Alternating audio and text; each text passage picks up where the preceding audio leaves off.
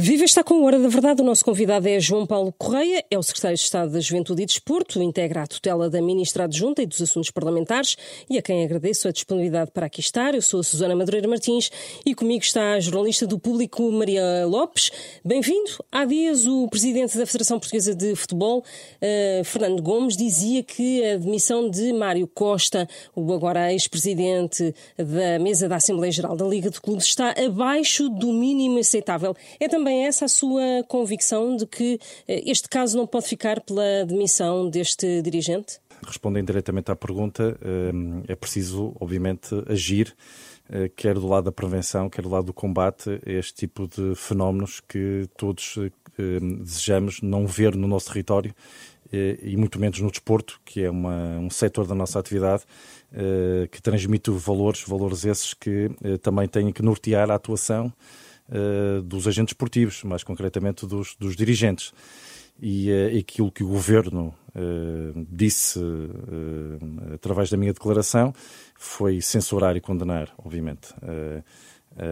aquilo que, que, se descobriu que era uma, um negócio que atuava sob a capa do desporto, com promessas falsas dadas a cidadãos não nacionais de países da União Europeia, mas também configurou, segundo aquilo que conhecemos pela operação do CEF, eh, uma eventual rede de tráfico de seres humanos, eh, como também eh, pedir demissão do, do ex-presidente da Assembleia Geral da Liga, porque quem está no desporto e quem representa as instituições do desporto deve ser um exemplo, deve ser uma inspiração e nunca um portador de um exemplo bastante negativo, como é o caso. Sim, e tinha já conhecimento de algum tipo de, de, denúncias ou de indícios sobre este ou outros casos de, de tráfico de seres humanos na área do desporto? Não, uh, desconhecia por completo uh, o funcionamento desta academia e nos moldes, muito menos nos moldes em que esta academia. E de outros casos? Sim, não, não, não, não me chegou nenhuma denúncia desde o primeiro dia de funções até esta hora. Portanto, não posso dizer que conheço outras situações, mas isso não impede que o governo atue. Aliás, esta situação é demasiado grave para ficarmos de braços cruzados. O que fizemos foi constituir um grupo de trabalho, estabelecemos um prazo, dia 10 de julho reúne o Conselho Nacional do Desporto, eh, e o Governo pretende apresentar ao Conselho Nacional do Desporto um conjunto de medidas. E de que propostas é que está a falar, de exemplos? Dizer antes disso que esta academia é uma sociedade comercial, uma sociedade por cotas unipessoal, eh, que foi criada em fevereiro de 2019, eh, que tem alguns CAI, Códigos de Atividade Económica, na área do desporto e também na área da, da formação profissional. E, portanto, não é um clube desportivo, não é uma associação desportiva sem fins lucrativos, ou seja, não estava no radar do desporto federado. É um negócio. É um negócio sob a capa do desporto, como disse inicialmente. E, um, e como, presumo que uh, tenha sido criado como alternativa uma regra que, ou melhor, um conjunto de regras uh, que, que chamarei regras FIFA, uh, que foram criadas para combater o tráfico de seres humanos no, no futebol internacional, que institui um conjunto de regras muito apertadas para a transferência de menores não nacionais para, para aquilo que são as transferências entre, entre clubes de diferentes países. E essa empresa criada em 2019 foi para contornar essas, essas regras? Presumo que sim. Um, o que nós, a primeira área de intervenção é criar um radar que leve, permita que ao, ao, desporto, ao setor do desporto, à entidade fiscalizadora do desporto, neste caso o Instituto Português do Desporto e da Juventude, ter conhecimento sempre que um negócio na área do desporto, principalmente destinado a crianças e jovens, inicia a sua atividade. Ou, entrando esta medida em vigor, também apanhará aquelas, uh, aquelas, uh, aquelas empresas, aqueles negócios que já estão em atividade e que atuam na área do desporto e destinem os seus serviços a crianças e jovens. Uma, uma espécie de comunicação prévia. Exatamente. Aí o, o, a entidade fiscalizadora, o IPDJ, terá que pedir um parecer uh, à respectiva Federação Desportiva, porque nós temos academias em várias modalidades e a Federação Desportiva irá dizer no seu parecer aquilo que são as condições que esse negócio eh, tem que reunir para que uh, haja uma proteção das crianças e jovens um, uh, que irão recorrer a essa academia ou a essa escola, que não é um clube, repito, que não é um clube, aos serviços desta escola ou dessa academia. E, e o que é que estamos a falar? Estamos a falar da obrigatoriedade desses jovens atletas eh, sejam nacionais ou não, mas neste caso será muito difícil cidadãos não nacionais de países da União Europeia, mas podem ser de países da União Europeia e cidadãos nacionais, menores de idade e maiores de idade. Mas neste caso, cidadãos de, menores de idade ter um seguro desportivo, como, como, como tem no, no desporto, como acontece no desporto federado, ser conhecido o registro criminal de todos os colaboradores e treinadores dessas escolas e academias, exigir a formação mínima para os treinadores que, que, prestam esse serviço em nome da modalidade, não sendo um clube, repito, e portanto há aqui um conjunto de regras que são impostas aos clubes e às associações esportivas dentro daquilo que é o desporto federado, mas que depois, quando se trata de academias e escolas, não, não, não têm que cumprir o mesmo conjunto de, de regras e, e, a, própria exigência que é imposta Na prática, profissionalizá-los, não é? Eh, na prática, haver aqui uma, uma, eh, eh, uma informação suficiente para que haja a garantia que quem recorre a um serviço de uma academia ou de uma escola que não é um clube federado saiba que essa academia, essa escola presta um serviço que é garantido pelo Estado e, eh, e, depois que haja fiscalização sucessiva à atividade dessa escola e dessa academia, que, repito, é um negócio, não é uma, uma associação desportiva. E os administradores uh, e dirigentes dessas academias também são abrangidos por essas regras? Exatamente.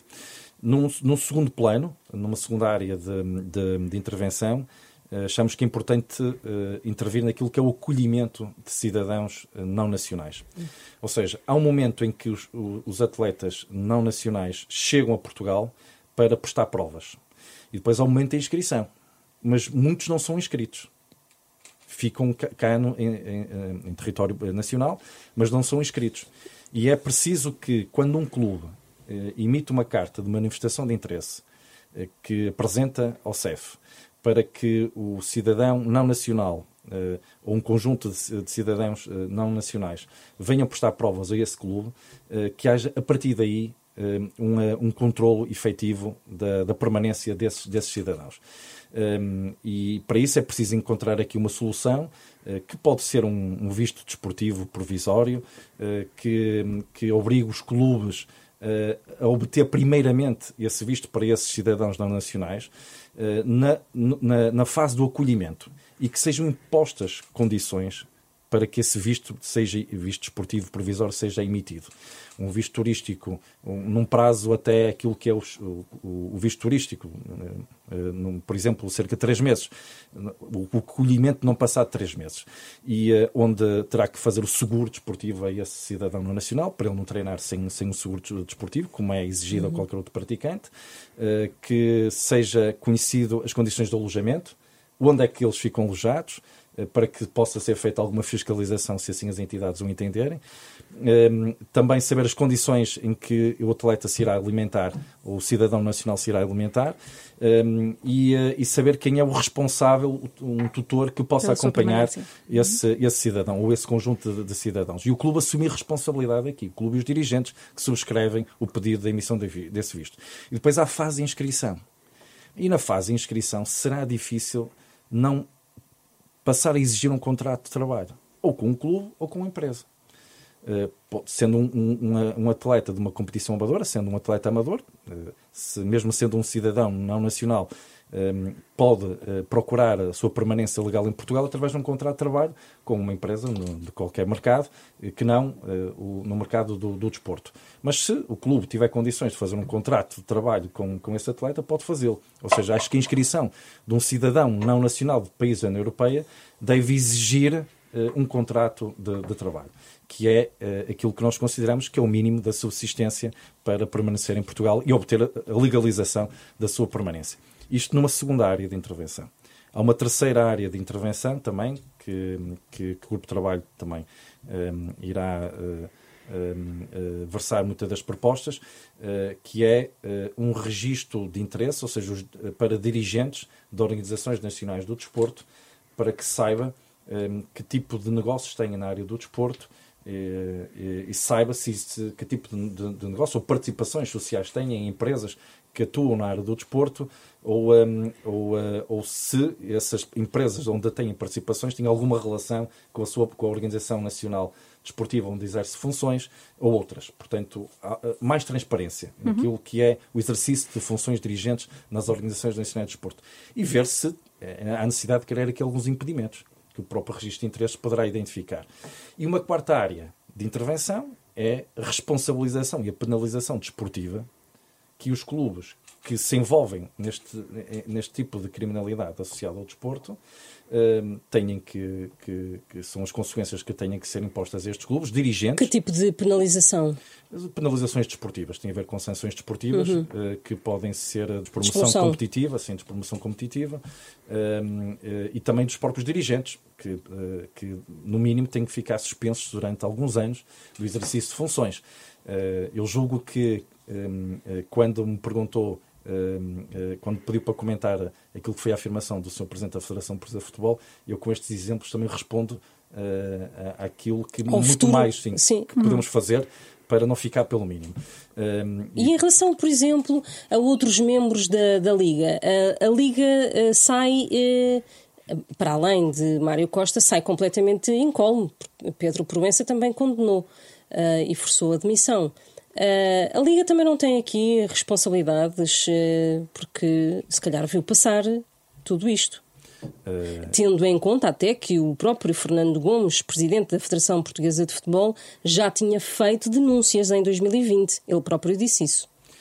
Bom, segundo sei, as denúncias foram feitas ao, ao CEF e outras autoridades, eventualmente. portanto, também soube disso há dias. Uh, através de uma, de uma notícia pública. Bom, uh, uh, aquilo que, que, é importante é que as instituições tirem as devidas consequências daquilo que não conseguiram fazer e, e, e daquilo que, que, era a sua responsabilidade. eu não, não vou dizer que, que nenhum dirigente da Liga sabia da atividade do Dr. Mário Costa.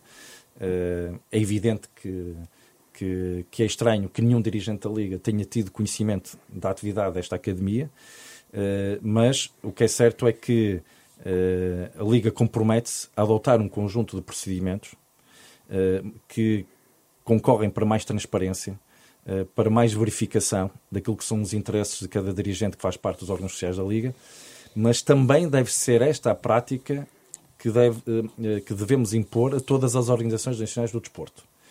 Ehm, foi no futebol e foi através de um dirigente da Liga eh, que eh, eh, este, este, este escândalo surgiu, ehm, e, ehm, mas todas as medidas que, eu, que, que, vamos tomar, que serão anunciadas no Conselho Nacional do Desporto, que incidirão sobre estas áreas que falei há pouco, terem que ser aplicadas para todas as organizações nacionais de desporto e distritais e regionais. E a entrada em vigor dessas propostas que, que vai apresentar o Conselho Nacional de Desporto? O objetivo é que até o final Depois... do ano algumas das medidas eh, poderão eh, ser propostas de lei eh, e, e, depois temos num processo relativo à intervenção da Assembleia da República e aqui entram, entram os prazos uh, parlamentares uhum. uh, que uh, também são absolutamente necessários, mas, mas a determinação e a vontade de ver novas respostas que previnam muito este tipo de situações, certamente que, que, irão permitir que quer o Governo, quer a Assembleia da República, até ao final do ano, tenham concluído os processos relativos destas medidas.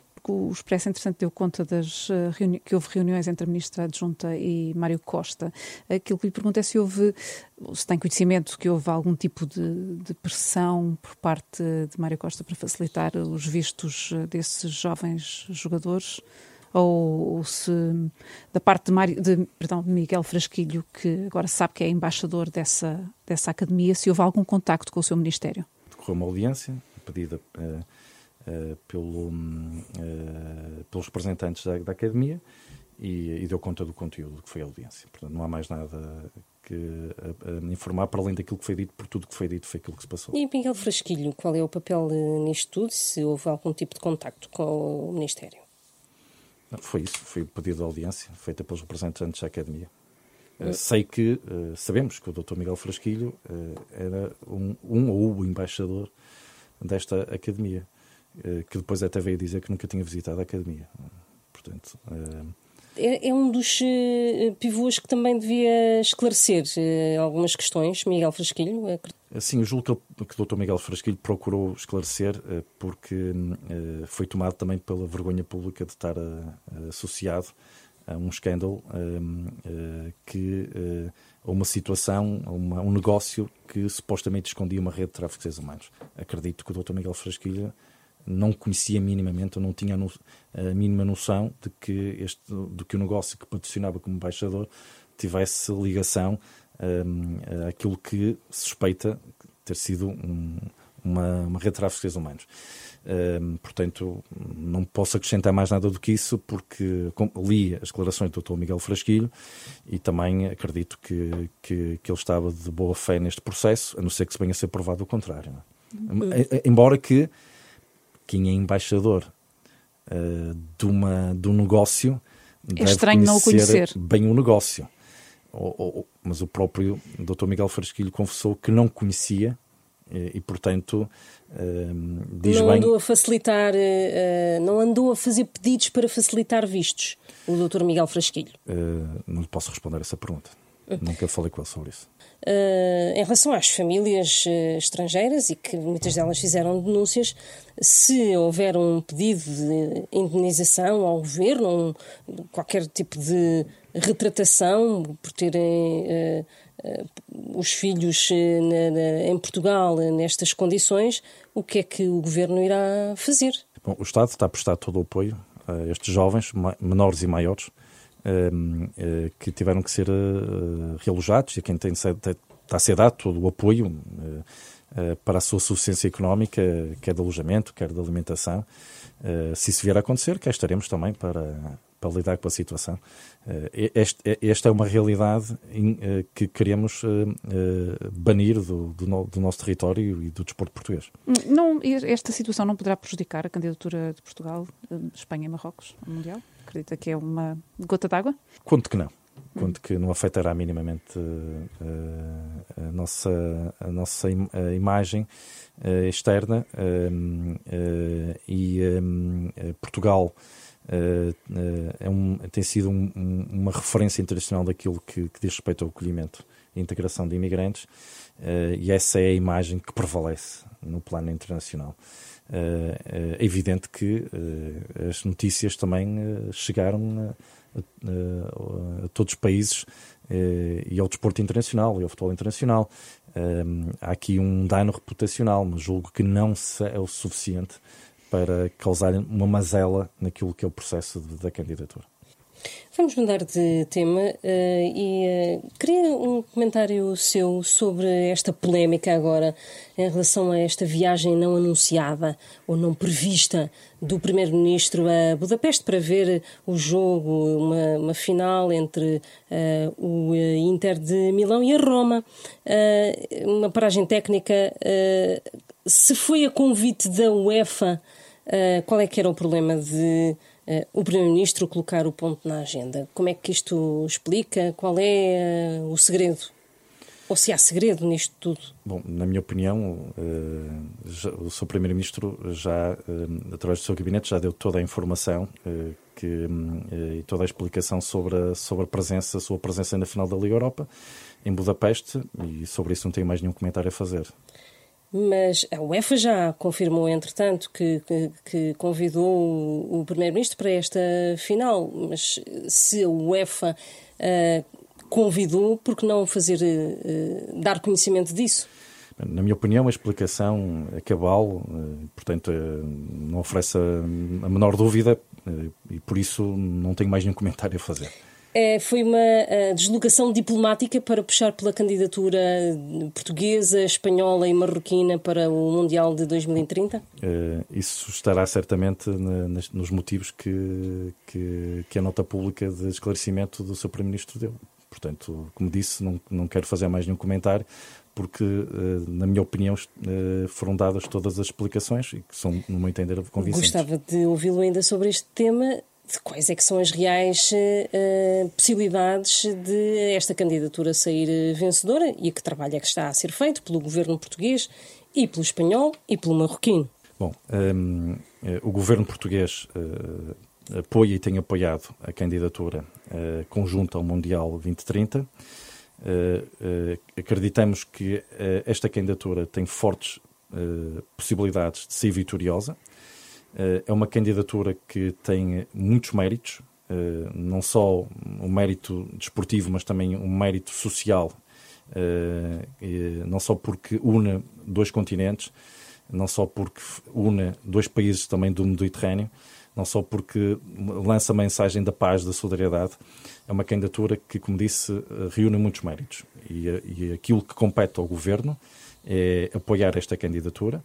Um, e, mas quem, quem se, mas quem, as entidades responsáveis pela candidatura são as respectivas federações esportivas.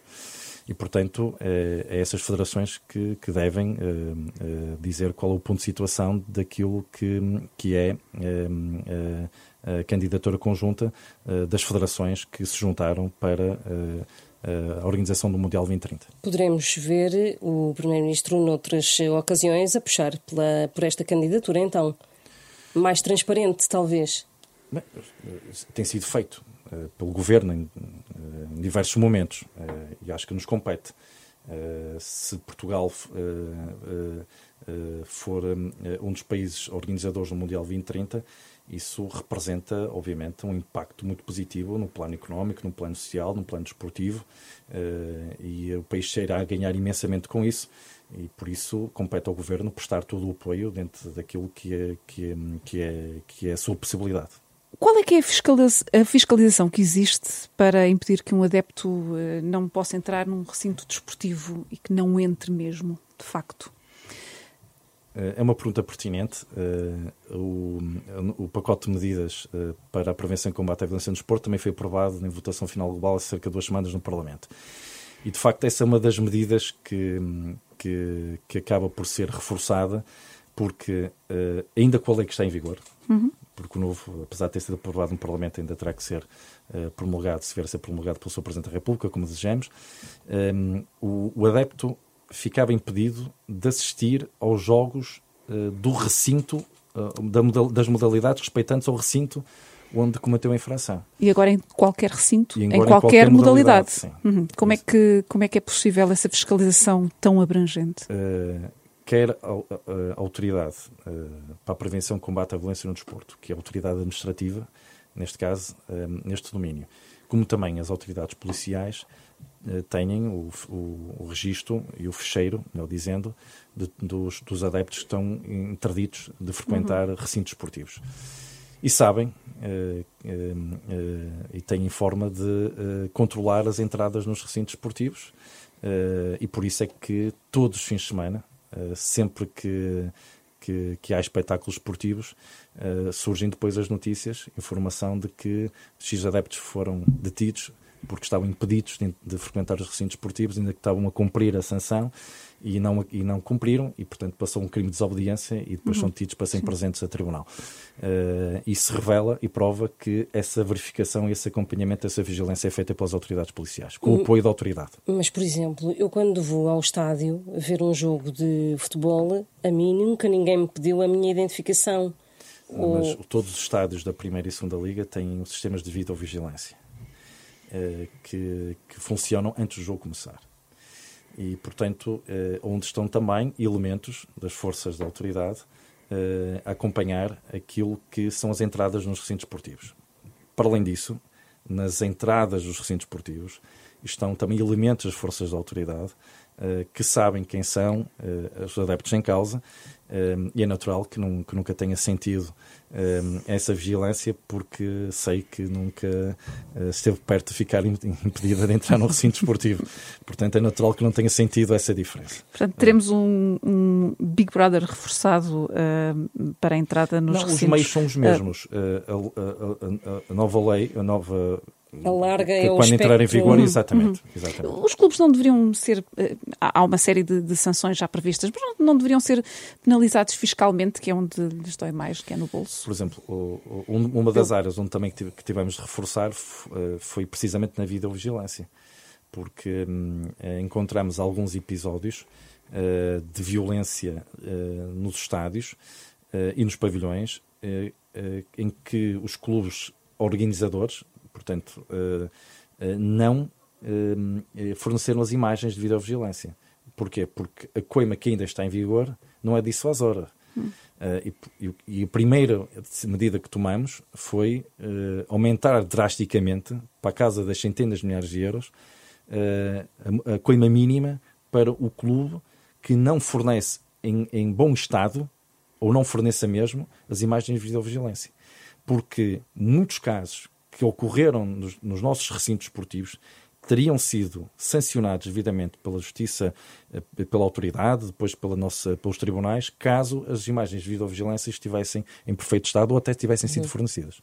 E, e, em relação ao racismo, depois do, de termos o caso Marega, esta, esta lei vem ajudar exatamente em quê? Em termos, em termos práticos. Se um grupo de adeptos chamar macaco a um jogador, como já aconteceu em N situações, infelizmente, o que é que lhes acontece a partir de agora? Bom, um, do lado da prevenção, eh, primeiro, eh, como sabem, está a decorrer uma grande campanha, a maior campanha de sempre, de sensibilização, uh, dirigida uh, aos jogos da formação, aos adeptos dos jogos da formação, que são quase todos eles de familiares dos jovens que estão dentro do recinto desportivo, quer dentro do, do pavilhão, quer, quer dentro do campo de um, de um estádio, e, um, e onde também uh, uh, essa mensagem também está muito reforçada na campanha.